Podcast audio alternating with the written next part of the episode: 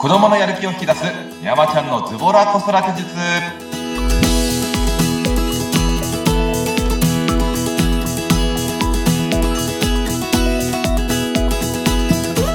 皆さんこんにちは。ズボラ子育て術メンタル講師の山ちゃんこと横山のりかずです。こんにちは、インタビュアーの鈴木沙子です。横山さん、今回もよろしくお願いします。よろしくお願いいたしますさてさて、寒い日が続いていますが、横山さんは変わらずお元気ですか？そうですね。ねあの僕が住んでる熊本はねめちゃめちゃ暖かいんですよ。いいなぁ。暖かいです。そっか。はい。南ですもんね。そうですね。いやー、いいですね。結構日中とか日差しが強い時は、あの半袖で歩いてもちょっと肌寒いぐらいで小学生かな。い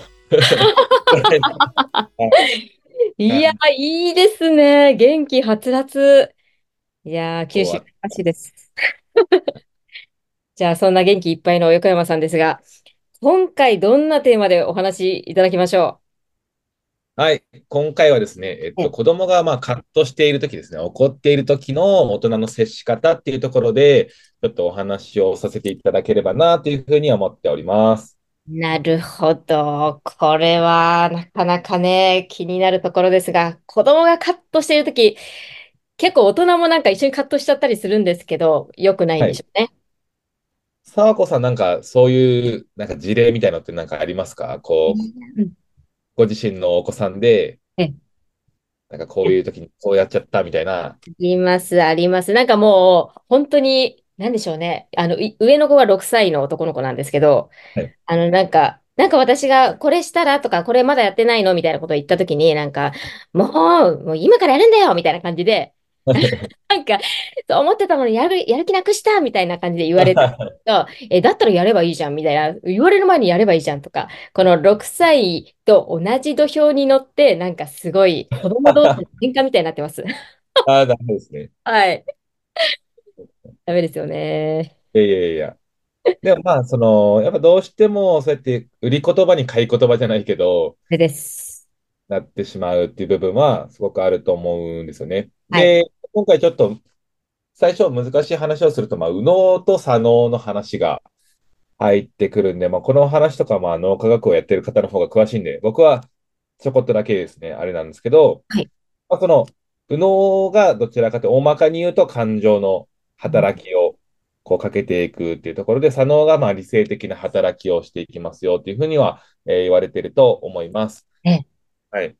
で、その時にやっぱ、お子さんだとその感情的に動く、衝動的に動くっていう右脳がすごく発達。しているけど、まあその理性を抑えるその左脳っていうところが大人と比べて、まあまだその未発達な部分があるのでは、い例えば大人だとちょっとこう、会社とか、えっと、プライベートでも嫌なことがあった時に、いやいやいや、ここで自分が怒ったら周りの空気がちょっとどうのこうのっていうふうに、その左脳の理性的な動きが働きかかって、いや、もう全然そんなこと、あ、気にしない、気にしない、大丈夫です。はい、みたいな。よく、よくある会話ですよね。ええでも心の中めちゃめちゃ怒ってるみたいな いや、本当そんな場面だらけですけども、ええ感じだと思うんですけど、お子さんの場合だと、その左脳で、その、えっと、なんですかね、右脳のその感情的にこう怒った時に、それを抑える左脳っていうのがそこまで発達してないっていうところで、どうしてもこうカット、まあ殴ってしまったりとか、えー友達にこう暴言を吐いたりとか、そういうところがあるっていうのがまあ出やすいっていうのは、まあ脳の状態がそうだからっていうようなところをまず、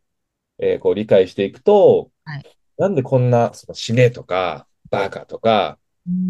お前とはもう一生遊ばねえよみたいな感じで、そのなんか強い言葉を言うのかなっていうのは、自分の感情をこう抑えるっていうところがまだまだ未発達だからっていうところが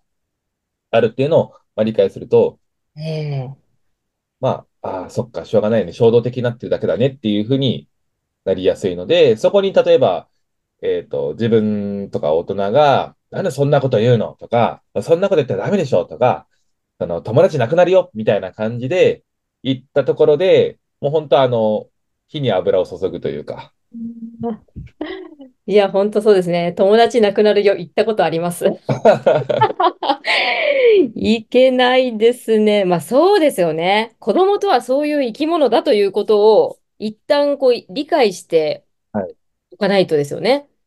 なので、どうしてもその大人の感覚で、そういうこと言っちゃいけないでしょっていうの分からないのっていうふうに思ってしまうんですけど、まだなんせ、その4、言葉を覚えたてだったら4歳、3歳、4歳。で、5歳ぐらいだった。言葉を覚えてからまだ1年とか2年ぐらい。で、その、今だったら YouTube とか TikTok の言葉に、やっぱ左右されてしまう。あで、こうやって映像で流れてるから、こう言っても大丈夫なんだろうなっていうふうに、こう脳が思ってしまう、こ子供がね、思ってしまうところがあるので、まあそういった、まあそもそもその昭昭和の時代の私たちからすると、その時代がなかったからですね。基本的にテレビの影響があったので、うん。テレビだとある程度こう制限された中での発言だったりとかするから、あんまりそういう、なんですかね、こう、尖った言葉っていうのは少なかったと思うんですけど、今はやっぱ YouTube で炎上させて、そのフォロワーを増やしていくっていうところで過激な言葉をね、えー使ったりとかしてっていうのがあったりするので、どうしても今まで以上にそういう言葉が目につきやすいっていうのもあると思います。なので、うん。環境うんこの TikTok とか YouTube とか Instagram とかその SNS がたくさん出てきてる、だそういう言葉を目につきやすいっていう環境っていう部分と、まあ、脳の、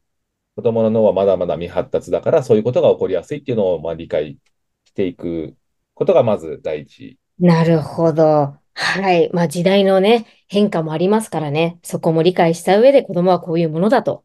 そうですね。はい。で、なので、その、まあ、言葉のジャッジをこっちがあとはしていくっていう形で、例えば友達に、お子さん自体は別になんか普通にこうやって会話をする形の死ねっていうとかバカとかっていうのは、まあ言っても大丈夫だよねっていう感覚だけど、大人からするとそれすると、良くないよねっていうのを、その、しっかり話し合ってジャッジをすることがああ。なってくるので、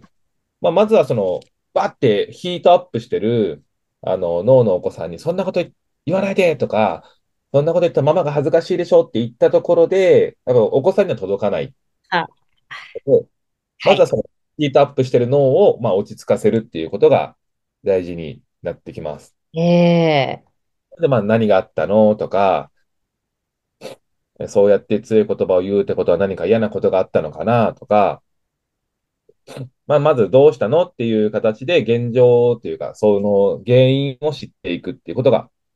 えー大事になります。なるほど。まあそうですよね。まずは落ち着かせると冷静になってもらうという。そうですね。ええ。例えば誰々君が僕に意地悪をしたから、こう、なんか、こうしたんだとか、誰々君が先にわ嫌なことを言ったから僕もこう言ったんだみたいな、何かしら理由があると思うんで、はい。そしたら、ああ、そっか、そういうことがあったんだねって。で、それで嫌な気持ちになったんだねっていうふうに、まあ、その寄り添ってあげるというか、で、こう聞いてあげることが大事になってきます。で、話をしてると、こう、冷静にはやっぱなってきたりとかするのでえ、え、ええ。で、じゃあその時に、えーまあ、ある程度こう、お子さんが落ち着いてきたなと思ったら、まあ、例えば、その、じゃあ今ね、あの、死ねっていう言葉を言ってしまったけど、その言葉って、あのー自分が言われた時にどう思うかなとか。